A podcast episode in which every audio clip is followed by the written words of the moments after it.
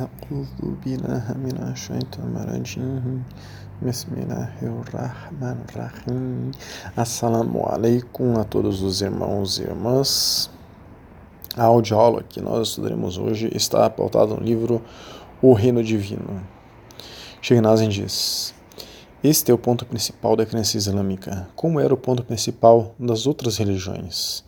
Fazer as pessoas acreditarem em seu Senhor Todo-Poderoso, que as traz à existência e as mantém em existência e depois as afasta da existência. Em segundo lugar, ele as leva à sua presença divina.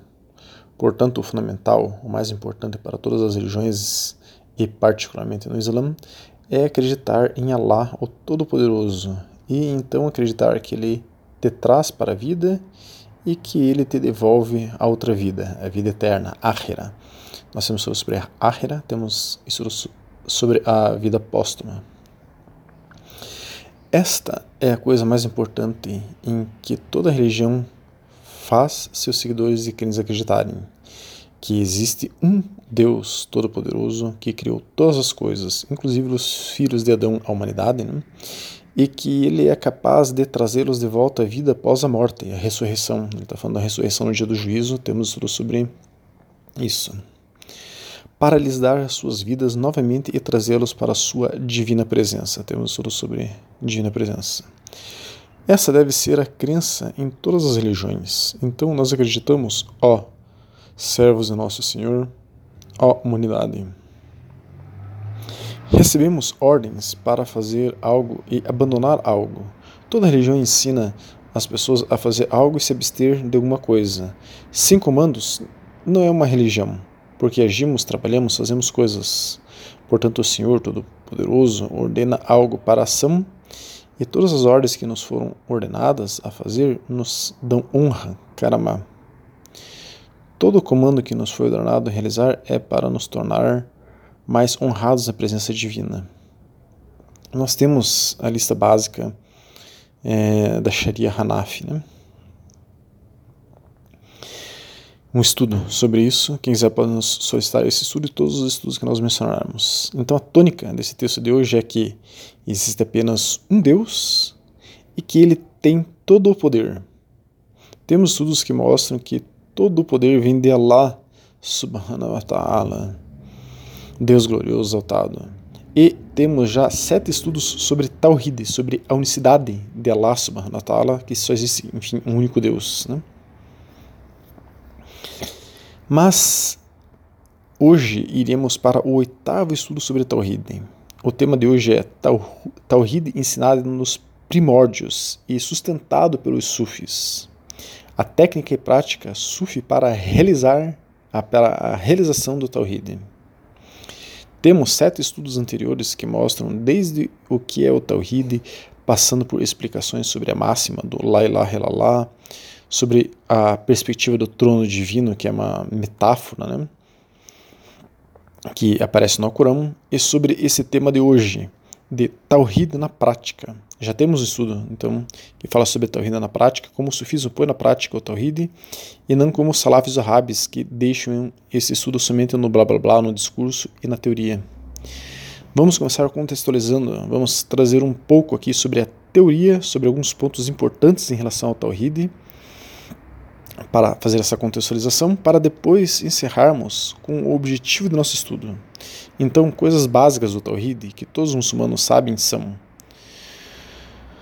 um ponto, enfim, que ensinou o imã Abdul Wahid ibn Asir, que é um Ahlus Sunnah al-Jama'ah da Madhab Maliki do século 17, 17, ele disse: a respeito de Allah, é obrigatório, segundo a razão de reconhecer nele a existência, a isenção de começo e isenção de fim, e não a necessidade de nada, sua isenção de toda semelhança com suas criaturas. Ele é sem igual. Então, estamos aqui só dizendo o que se trata o Tawhid. Né? O Tawhid estuda essas afirmações. Para contextualizar, vamos trazer umas coisas básicas. Imam Ahmed Mansur al-Haddad, um Ahlus al-Jama'ah, quer dizer, um muçulmano que seguia uma única escola de jurisprudência é, das quatro válidas do início do século XX, ele disse sobre Tawhid, Allah somente é a verdade a verdadeira divindade, o existente necessário, é o Criador, Al-Khaliq, o que concede existência, Al-Bari, e forma todas as coisas, Al-Musawir, o que dá a vida e a morte, o que dispõe com sabedoria, que desenvolveu perfeito tudo o que criou e que destacou tudo o que fez, que dirige todas as coisas com precisão suprema, que determinou toda coisa que decretou. Somente Ele é o verdadeiro Deus, pré-existente e eterno, digno de adoração interior e exterior, exaltado acima de todo defeito, o que possui os atributos mais exaltados e os mais belos nomes. E é nada e não há Deus além dele. Então, nós podemos ver a realidade do Tawhid também no Corão. Sura 4 é a 171, sabei que ela é uno. Sura 23 é a 116, exaltado seja lá, verdadeiro, soberano, não há mais divindade além dele. Enfim, eu separei aqui uma dúzia de passagens do Corão é, para é, mostrar né, o que se trata aí a unicidade. Outra, por exemplo, ele rege todos os assuntos, desde o céu até a terra. Logo, tudo ascenderá a ele. Sura 33, 32 é a 5. Enfim, o Alcorão tem dezenas e dezenas de passagens é, relacionadas a Tawhid. Né? Este é Allah subhanahu wa ta'ala, o único Deus que existe e alguns de seus atributos. É a expressão máxima do Tawhid e a principal frase do Islã, que é a parte da frase que, quando dita, torna o ser, um, o ser humano um muçulmano. Se seu coração acredita né, no que está dizendo, é, é a, essa frase que é uma das máximas de, Tawhid, que é a primeira parte da Shahada. Shahada é a profissão de fé, é, dita pelo muçulmano, temos tudo sobre a Shahada. A primeira parte, então, da Shahada é La ilaha illallah.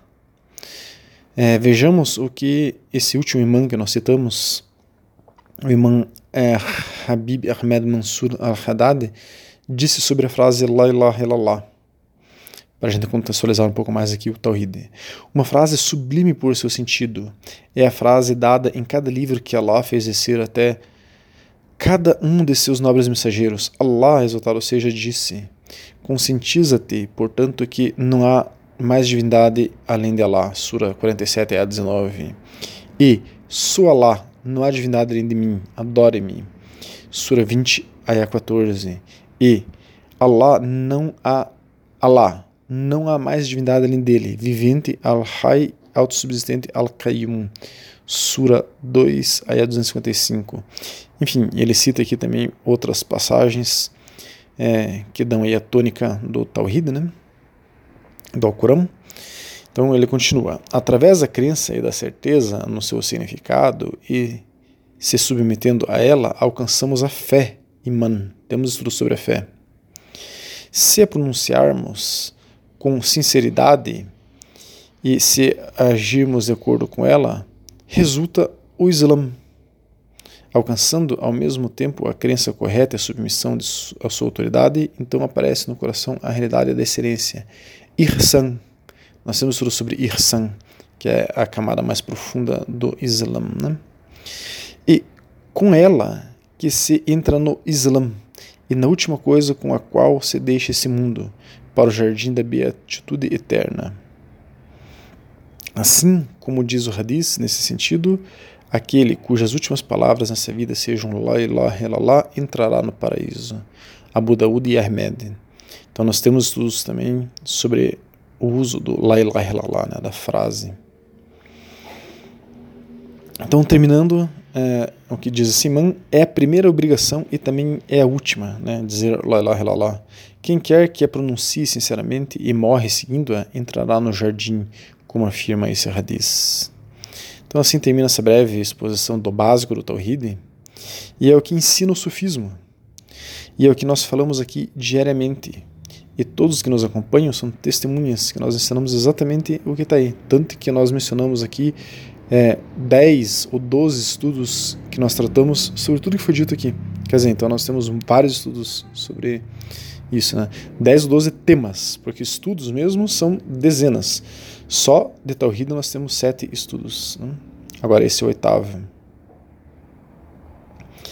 Mas nós ensinamos também o Tawhid prático, o Tawhid do dia a dia, o Tawhid do coração. Aquele relacionado à abertura do coração, temos sobre a abertura do coração. O Tawhid relacionado à vigília dos pensamentos, para não permitir que a mente pense algo diferente do que é dito na teoria do Tawhid. Mas, para isso, é necessário conhecer a mente, conhecer a, a si próprio. Nós temos estudos ensinando como é, a pessoa pode desenvolver o autoconhecimento. E o sufismo ensina tudo isso. O sufismo ensina o Tawhid na prática. O sufismo é a prática da essência do Islã. O que ensinamos sobre o Tawhid não é só conhecimento livresco e blá blá blá de aulas de Tawhid que não ficam, que só ficam apenas em leituras, em discursos, é, mas não passam da garganta e não descem ao coração. Nós ensinamos algo que é distinto, é prático. Mas também a teoria. Como também já apontamos, né? O sexto mestre do Naqshband, Bayezid al-Bistami, do século IX, temos sobre ele, estudo sobre ele, já ensinava o Tawhid na prática. E antes dele também se ensinava o sufismo, na, o Tawhid na prática. Bayezid fez um estudo detalhado so, sobre os estatutos, os, os detalhes, a jurisprudência da lei islâmica, Sharia, temos estudo sobre isso também, e praticou o Tawhid negando dentro dele tudo que não fosse Allah subhanahu wa ta'ala. Durante toda a sua vida foi assíduo na prática das suas obrigações religiosas. Ele exortou seus alunos a colocarem seus esforços na mão de Allah subhanahu wa ta'ala e nessa direção. Os encorajou a aceitar uma doutrina sincera e pura do Tawhid. E os ensinou na prática a unicidade de Deus, além da teoria. A doutrina prática do Tawhid, disse ele, impõe cinco obrigações aos sinceros. Primeira obrigação, manter as obrigações de acordo com o Corão e a Sunna. Segunda obrigação, sempre falar a verdade. Terceira obrigação, sempre manter o coração livre do ódio. Quarta é, obrigação, sempre evitar alimentos proibidos. Haram. E quinta, sempre evitar a inovação. Bidá. Nós temos estudos sobre o que é realmente a bidá e não o que ensinam mentirosamente, digamos assim, sobre Bidam. Então é isso que ensina o sufismo, para que você chegue ao ponto máximo da prática do Tawhid. Mas será que é fácil falar sempre a verdade? Será que é fácil manter o coração livre do ódio? Não se ensina isso. Não se ensina a como praticar isso fora do sufismo. Os salafis, os wahhabis, dizem que os sufis pensam que se transformam no próprio Allah subhanahu wa ta'ala que o Sufra acredita que eles se transformam em Allah subhanahu wa ta'ala, que passam a ser Allah subhanahu wa ta'ala, e que é isso, isso que eu estou falando, é o conceito de Tawhid no sufismo. Para começar, o sufismo faz parte do islã sunita tradicional clássico, e eles não. Um salaf bastante conhecido escreveu um artigo criticando a visão do sufismo e, consequentemente, então, a visão do Ahl-Sunnah al-Jamá, do Islã sunita clássico tradicional, sobre Tawhid ele começa a fazer um trocadilho com palavras relacionadas à realidade, realidade absoluta. Parece que ele faz isso justo para confundir a mente do leitor e depois ele afirma algumas verdades, algumas coisas básicas do Tawhid, como nós falamos aqui, e ensinamos teoricamente e na prática. E daí ele começa dizendo que nós, do sufismo, não ensinamos é, o verdadeiro Tawhid. E a tônica dele é afirmar que a visão que nós ensinamos do Tawhid é que o Sufi acha que se transforma em Deus. Então, pelo amor de Deus, o sufismo não fala isso. O sufismo fala que é possível dissolvermos nosso ego em Allah subhanahu wa ta'ala e não restar nenhum interesse em nosso coração a não ser Allah subhanahu wa ta'ala. Isso é o nosso Tawhid. Os salafis mentem comumente ao atacar o sufismo, acusando o sufismo de coisas que o sufismo não fala, não ensina e não faz. Isso é mentira. Isso é haram, proibido no Islã. Nós temos tudo sobre o que é haram. Mentir é haram, mas parece que as pessoas não se importam mais com isso. E como vimos, Sheikh Bistami dizia que falar a verdade faz parte do Tawhid. Quem mente se afastou do Tawhid. E eles mentem não conseguem falar mal do sufismo como ele é. Então tem que inventar mentiras sobre o sufismo para atacá-lo. Tanto é possível o que o sufismo fala sobre Tawhid na prática, de dissolver o ego em Allah subhanahu wa ta'ala e não restar nenhum interesse em nosso coração, não ser Allah subhanahu wa ta'ala, que o próprio profeta Muhammad sallallahu fala disso num dos seus 40 hadiths mais famosos do mundo, que estão entre os 40 hadiths de Imam Nawawi, que é um grande lema Ahlus Sunnah al-Jama'ah, quer dizer, ele era de fato é, é, tradicional clássico da Madhab Shafi do século 13, né? Este imã, Imam Nawawi, é, os salafis citam com frequência, mas eles só citam dele e só aceitam o que lhes convém. Por exemplo, Imam Nawawi tem um capítulo em seus livros só elogiando o sufismo. Mas isso eles escondem, ou mentem. Já cansamos de citar aqui esse hadith, mas vamos lá mais uma vez citar esse hadith e estudá-lo. É o hadith 38 de Imam Nawawi, que diz, o mensageiro de Allah, sallallahu alaihi wasallam, disse...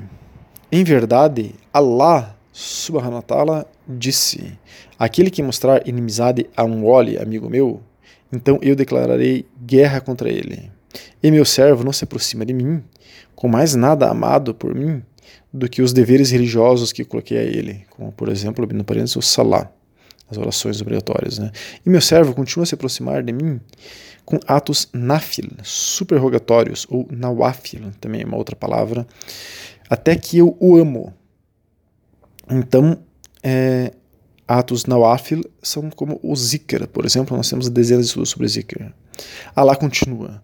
Quando eu amo, sou o ouvido com o que ouve, a vista com o que vê, a mão com o que pega, o pé com o que anda. Se ele pedisse algo de mim, eu certamente daria a ele. Se ele se refugiasse em mim, eu certamente lhe daria refúgio.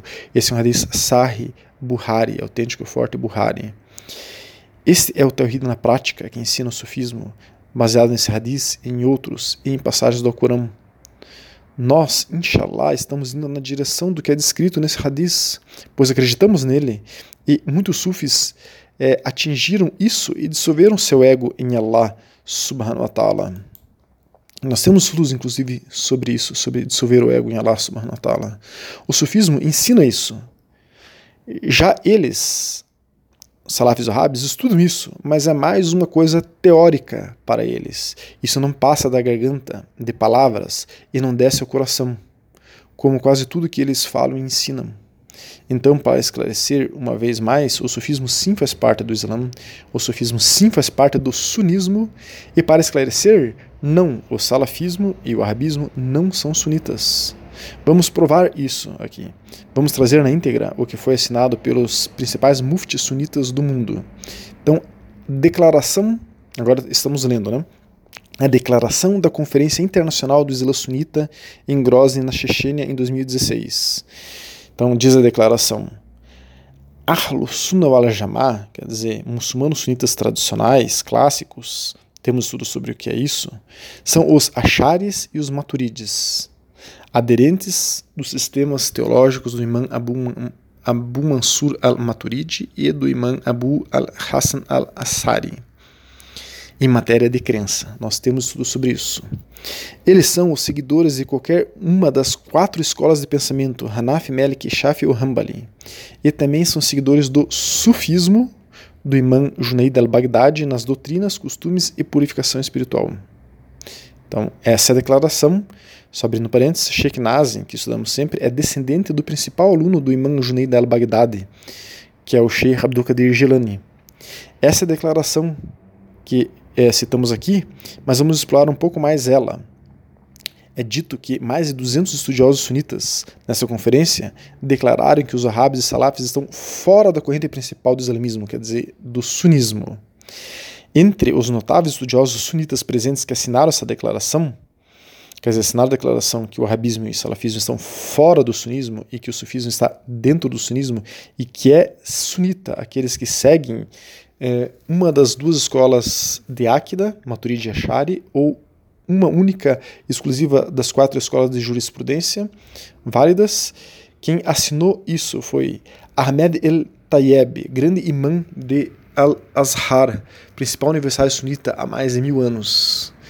Shauki Alam, grande mufti do Egito, Ali Guma ex-grande mufti do Egito, Ibrahim Salah al-Hudud, reitor da Universidade de Azhar, Abdel Hadi al-Kassabi, presidente do Conselho das Ordens Sufis do Egito, Usama al-Azhari, mufti do Egito, Sheikh Abdul, Abdukad, Abduk, uh, Abdukr Ahmed, grande mufti da Índia, Sheikh Anwar Ahmed al-Baghdadi, mufti da Índia, Muhammad Munad ul-Rihman, grande mufti do Paquistão, Ahmed Badreddin Hassum, grande mufti da Síria, Abdel Fattah al-Bezme, grande mufti de Damasco, Taufik Ramadan al-Bout, filho do Sheikh Muhammad Said Ramadan al-Bout, mufti da Síria, Salah Meziev, grande mufti da Chechênia, Kamil Samigurin, grande mufti do Tataristão, Allah Shukur Pasaki, grande mufti do Cáucaso, Abdul Karim Hassauni, grande mufti da Jordânia, Said Fouda Imam Mutakalam, quer dizer, da lógica islâmica e erudito da Jordânia, Umar bin Hafiz, mufti do Iêmen, Ali al-Jifri, sheikh do Iêmen, é, Saif al-Asri, sheikh do Iêmen, Ahmed Abdabdi, secretário-geral da Liga Muhammadiana de Ulemas Marroquinos, Idris al-Fassi al-Fahri, mufti de Marrocos, Muhammad Abu Rafar al-Shafri, mufti do Kuwait, Hatim al-Auni, mufti da Arábia Saudita. Então, eles, todos esses muftis, sheiks, imames, ulemas, sábios e outros mais, cerca de 200, mas não vamos falar todos os nomes aqui, para não tornar esse áudio tão grande, recomendaram o seguinte nessa conferência sobre o sunismo. Eles falaram: todos devem retornar às escolas de grande conhecimento, tais como Al-Azhar no Egito, Al-Karawin no Marrocos e Al-Azeituna na Tunísia e o Hadramut no Iêmen. E devem evitar excluir instituições religiosas sauditas, particularmente a Universidade Islâmica de Medina.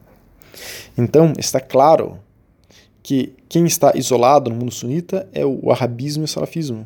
E eles querem atacar o sufismo. Eles deveriam tentar pôr em prática o Tawhid ao invés de nos atacar. Que Allah subhanahu wa ta'ala inspire nossos corações a vivermos o Islã e não estarmos entre os hipócritas. Assalamu alaikum wa rahmatullahi wa barakatuh.